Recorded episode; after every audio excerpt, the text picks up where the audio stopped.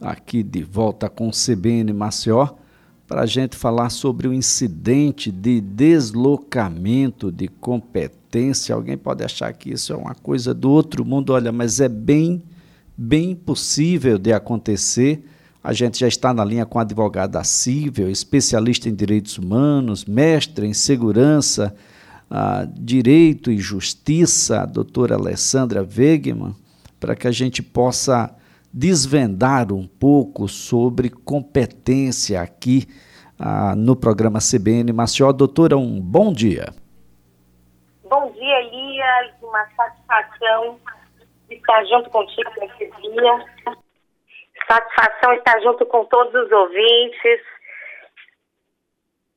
Bem, doutora, o, o que é que a gente pode entender? Isso é uma linguagem bem própria do direito. Exatamente. O incidente de deslocamento de competência, ele é um instrumento para deslocar a competência para a esfera federal quando o âmbito estadual se mostrar ineficiente, ineficaz para poder apurar aqueles acontecimentos dentro do processo e fora dele. Esse instituto ele foi criado, Elias, em 2004, pela nossa emenda constitucional 45, e ele se inseriu no nosso artigo 109 da Constituição, através dessa emenda constitucional, como um dispositivo prevendo, então, essa possibilidade de deslocamento de competência. Bem, nós temos casos no Brasil onde pedidos foram feitos, né? O caso, por exemplo, da vereadora do Rio de Janeiro, Marielle. Ah, nós temos casos aqui, por exemplo, o caso da Braskem foi suscitado uma uma, uma conferência junto à, à, Justiça Federal se era competência estadual, se, era, se essa competência poderia ser deslocada para o federal. Esse é um instituto que advém de tratados internacionais, não é, doutora? Exatamente, Elias. Esse preceito ele decorre do dever internacional assumido pelo Estado brasileiro de estabelecer recursos internos eficazes e de duração razoável para o processo. Então, quando esses recursos eles se mostram ineficientes, nós temos essa possibilidade de deslocamento de competência através da suscitação desse incidente, para que então possamos eh, deslocar a competência e federalizar, assim, a investigação e o processo para a Justiça Federal. Nós temos um histórico grave de, de violações de direitos humanos e ausência de responsabilização dentro do Brasil. Por isso, houve então essa cobrança dos organismos internacionais no sentido de que o Brasil efetivasse uma norma, e aí então foi efetivada a emenda que levou então à criação desse parágrafo 5 do artigo 109 da Constituição, trazendo então essa hipótese de federalização quando se mostrar ineficaz então o processo e a investigação judicial no âmbito estadual. Agora, doutora, tem requisitos que são bem próprios? Que requisitos são esses e a quem cabe a decisão pelo deslocamento da competência? Elias, é, os requisitos para a propositura da ação são bem específicos e o STJ, nos julgamentos, eles têm considerado que esses casos de deslocamento de competência e federalização, eles são casos excepcionalíssimos. Tanto é que nós temos realmente poucos casos que foram suscitados ao longo desse tempo. Ano que vem vamos fazer 20 anos é, da criação desse instituto no Brasil. E para a propositura, então, desse incidente, nós temos três requisitos concomitantes que têm que ser atendidos, que é a grave violação de direitos humanos, e esse conceito ele é um conceito aberto, por isso não pré-determinado e tem sido construído aos poucos pela doutrina e os julgamentos do STJ, criando assim precedentes. Além disso, nós temos também que ter a possibilidade de responsabilização internacional do Brasil por, é, por não cumprimento a tratados internacionais de direitos humanos. E, por fim, nós temos que ter a evidência de que os órgãos do sistema estadual não mostram condições de apurar e processar o caso com eficiência principalmente com isenção no julgamento. Então, esses são os três é, requisitos, as três hipóteses concomitantes que nós temos para que seja suscitado o incidente de deslocamento de competência. Agora, doutora, quem é que está legitimado a requerer? O, o, o réu, a, o, o, titular da ação, enfim, a, o, o próprio juízo de ofício pode requerer? Não, Elias. o único legitimado responsável pela suscitação do deslocamento de competência é o Procurador-Geral da República, de acordo com o preceito constitucional. E quem possui a competência para o julgamento é o Superior Tribunal de Justiça, especificamente a terceira sessão, que são a quinta e sexta turma. Então, somente provocado o Procurador-Geral da República é que nós teremos, então, a análise do caso e a suscitação desse incidente de deslocamento de competência perante o STJ. Essa é uma, uma situação, doutora, que parece, apesar de ser para questões que são excepcionais, essa excepcionalidade ela tem ocorrido com a frequência maior do que a excepcionalidade propõe, doutora. Realmente, Elias, nós continuamos tendo graves violações de direitos humanos não apuradas no Brasil. E em razão disso, realmente, estamos tendo sistematicamente eh, pedidos de incidente de deslocamento de competência, e eu até considero que deveríamos ter mais do que existem, porque a, tra a tramitação de diversos processos realmente não, a gente verifica que não ocorre de uma forma eficaz, de uma forma isenta, com uma duração razoável do processo. E nós temos, então, diversos casos onde já houve esse pedido, né? O primeiro deles foi o caso emblemático da Dorothy Steng, no caso número 1, um, um, IDC número 1, um, que foi rejeitado, mas ele gerou o impulsionamento do processo. O mandante foi condenado a 30 anos de prisão em razão desse caso, né? Dorothy Sten, que era religiosa, lutava a favor da reforma agrária, dos povos da Amazônia. E temos diversos outros casos também. Temos o IDC número 2, que era um vereador e defensor de direitos humanos que atuava contra grupos de extermínio. O caso foi deferido considerando notória a incapacidade das autoridades em conduzir o processo. Tivemos também, Elias, é, um caso aqui de Pernambuco, o IDC número 5, um promotor de justiça que foi morto brutalmente em uma emboscada. Não sei se te recordas disso.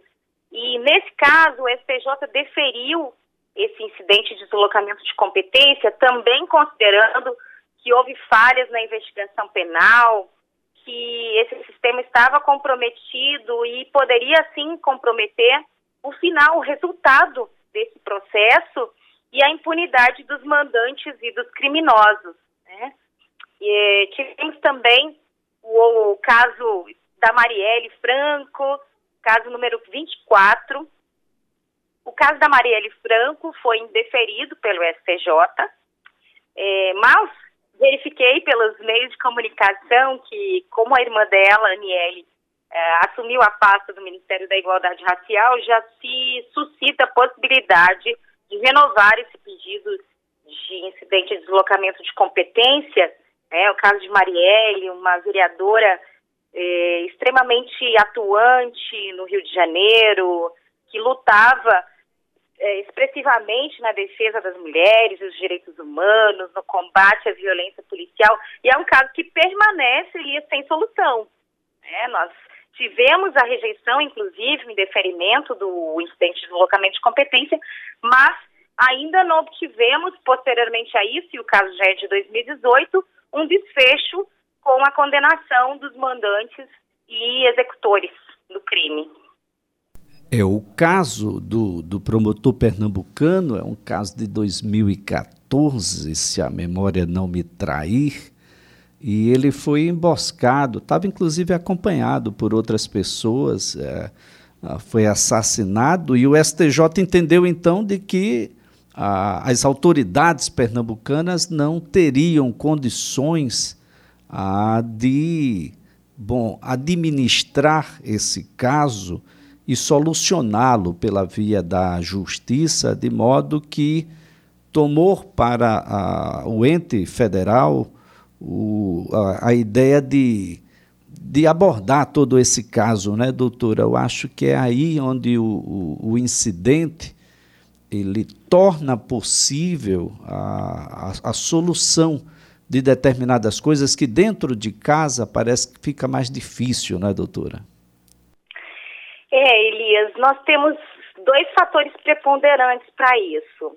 O primeiro, muitas vezes, é realmente, de fato, a própria ineficiência do aparato estadual em razão da precariedade de recursos. Nós temos diversos casos onde a polícia, em alguns momentos, ficou sem balas, por exemplo, para as armas policiais, né? E nós sabemos que isso afeta também os recursos para a própria investigação. Então, esse seria um ponto. O outro ponto é o próprio tráfico de influências, né? Seja política, enfim, para a condução dessas atividades, tanto policial quanto judicial. Quando nós temos casos, por exemplo, envolvendo uh, autoridades, é muito mais complexo esse, que esse processo ocorra sem interferência nenhuma.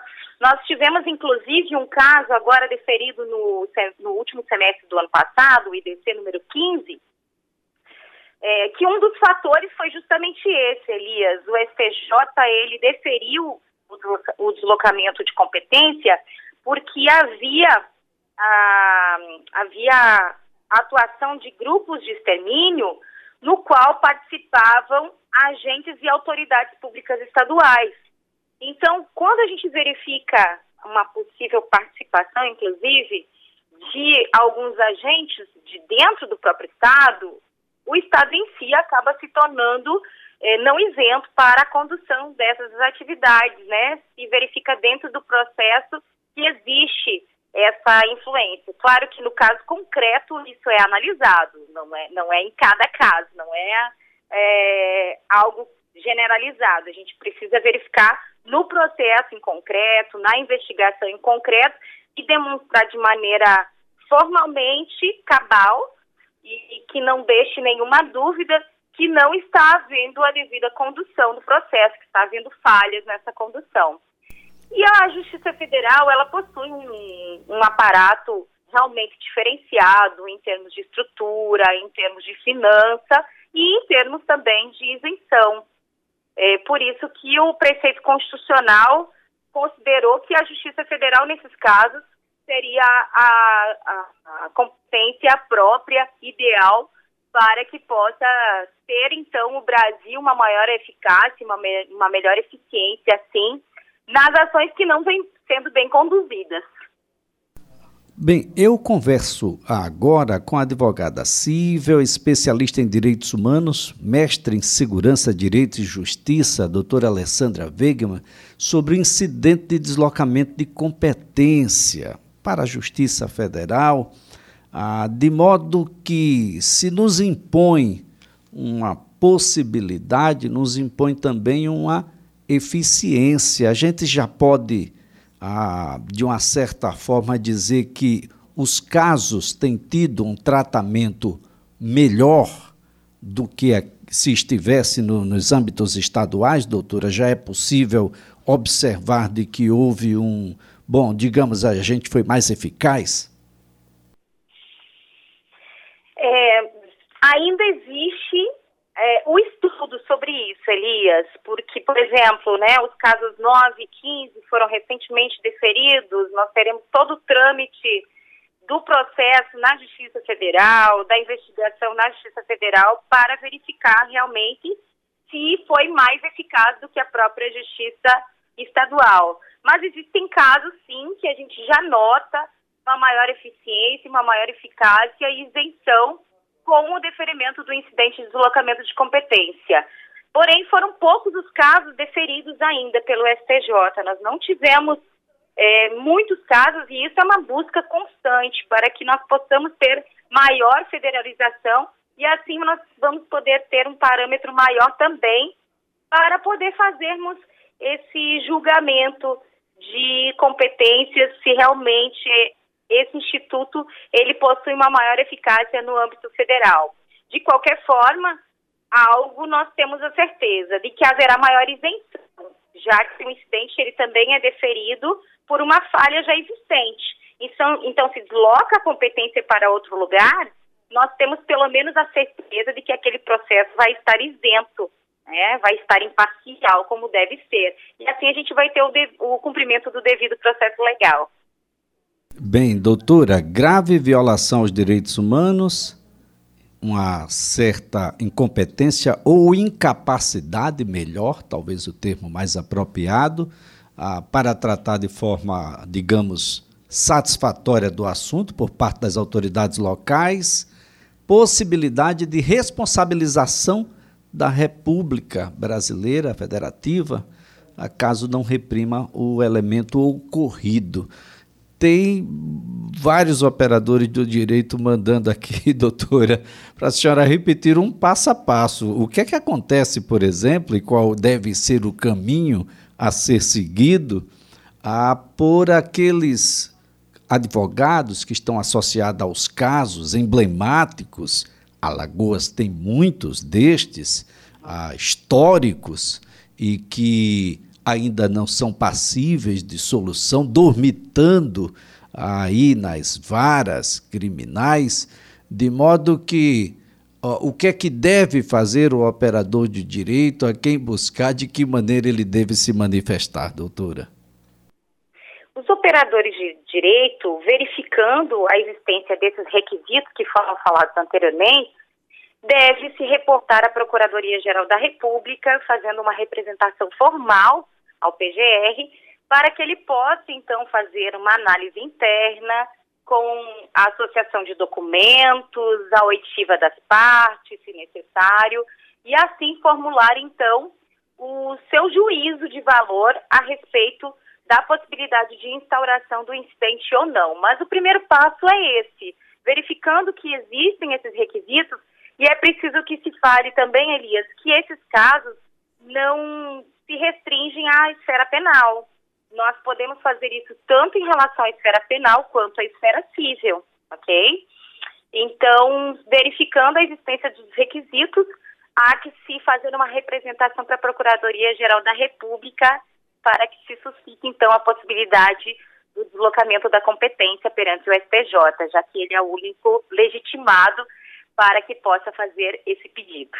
Uh, doutora, a, apenas a título de exemplificação, casos como o de Brumadinho, o da Braskem aqui no estado de Alagoas, que chegou inclusive a ser uh, motivado aí pelo próprio magistrado inicial do caso, a argumentação, envio até a esfera federal para uma consulta se seria um caso ou não de federalização, são casos também cíveis como estes que podem eventualmente ser alvo de uma análise e posterior até mesmo acolhimento de um deslocamento de competência? Perfeito, com certeza. Existe uma grave violação de direitos humanos. Nesse caso, violação em primeiro momento na esfera ambiental, que é a nossa terceira dimensão de direitos humanos. Então, nós temos uma violação ao direito do meio ambiente ecologicamente equilibrado.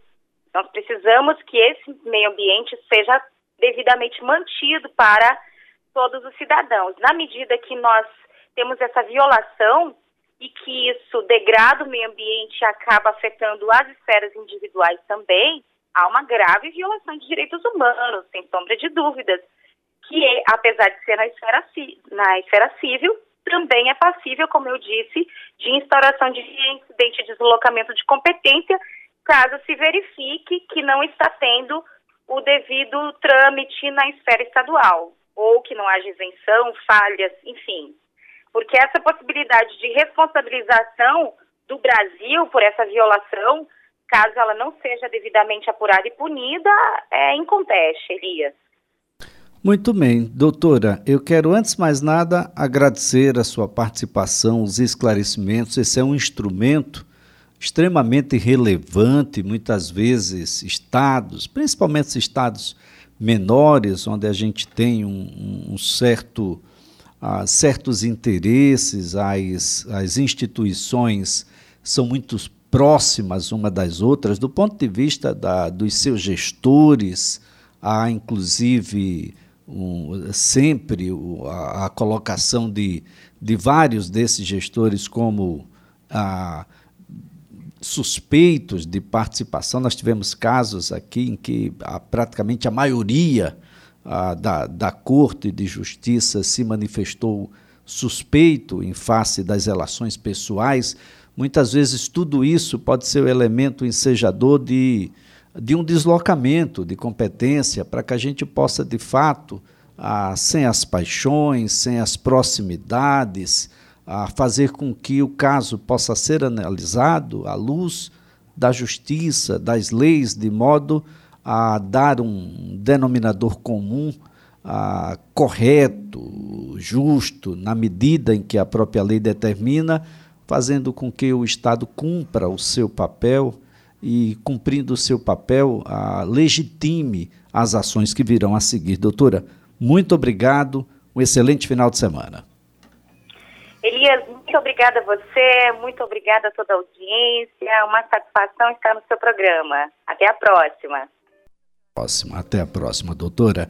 A doutora Alessandra Wegman é advogada civil, especialista em direitos humanos, mestre em segurança, direito e justiça, falando um pouco aqui sobre o incidente de deslocamento, conversando um pouco mais aqui sobre como casos ah, em que foi requerido o incidente, julgado procedente, citou vários aqui, de modo a fazer com que você possa entender que em determinado momento a gente, a gente não está de modo satisfatório a, condicionado a solucionar determinados casos. E às vezes é melhor, de fato, repassar para que seja julgado à luz da justiça, como deve ser. Paga quem tem que pagar, ah, é absolvido quem não deve absolutamente nada.